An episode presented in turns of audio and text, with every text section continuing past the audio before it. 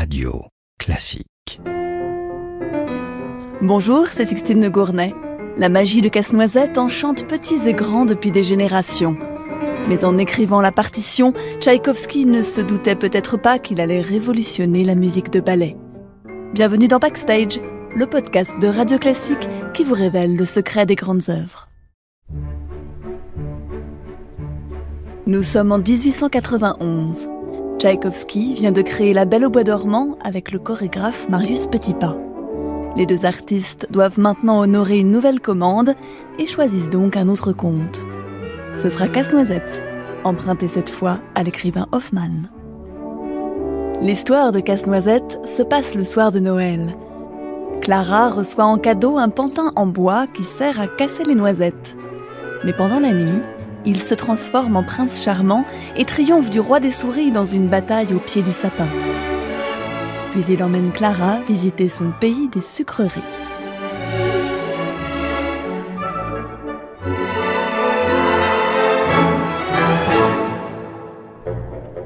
Petit Pas conçoit le ballet comme un art total. Avec Minkus, le compositeur de La Bayadère et de Don Quichotte, Petit Pas a pris l'habitude d'une étroite collaboration avec le compositeur. Il fait donc de même avec Tchaïkovski et pose ses exigences.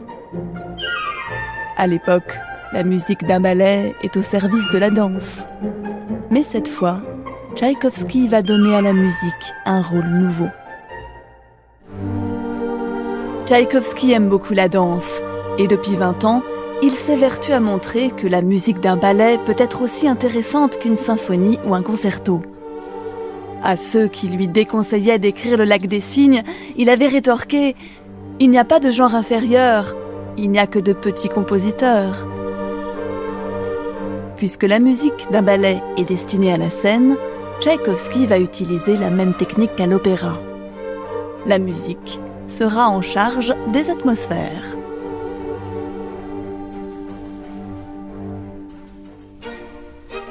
Le compositeur déborde d'idées pour Casse-Noisette. Dans le lac des cygnes et la Belle au bas dormant, Tchaïkovski enchaînait déjà les danses de caractère. Mais cette fois, il les différencie encore plus les unes des autres.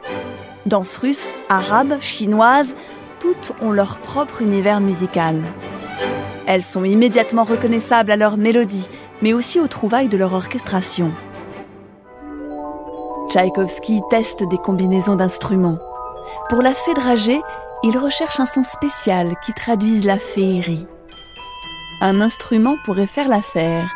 Il a l'apparence d'un piano, mais dégage un son cristallin comme le glockenspiel, les fameuses clochettes de Papageno dans la flûte enchantée de Mozart. Cet instrument s'appelle le Célesta. On le trouve en France, mais personne ne le joue encore en Russie.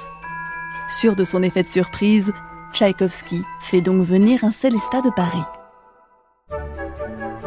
La création de Casse-Noisette a lieu le 18 décembre 1892 à Saint-Pétersbourg.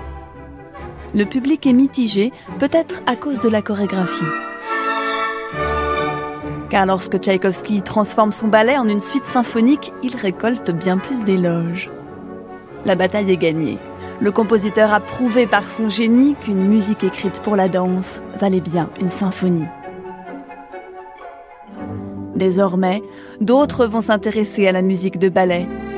Prokofiev compose Roméo et Juliette, Ravel, Daphnis et Chloé. Quant à Stravinsky, il n'écrira pas moins de dix ballets, parmi lesquels le Sacre du Printemps fera figure de véritable révolution. Quant à Casse-Noisette, Walt Disney verra son potentiel visuel et l'utilisera dans Fantasia, 50 ans après sa création. Aujourd'hui, revisité par les plus grands chorégraphes, Casse-Noisette est devenu un classique de la danse, que de nombreuses compagnies programment bien sûr au moment de Noël.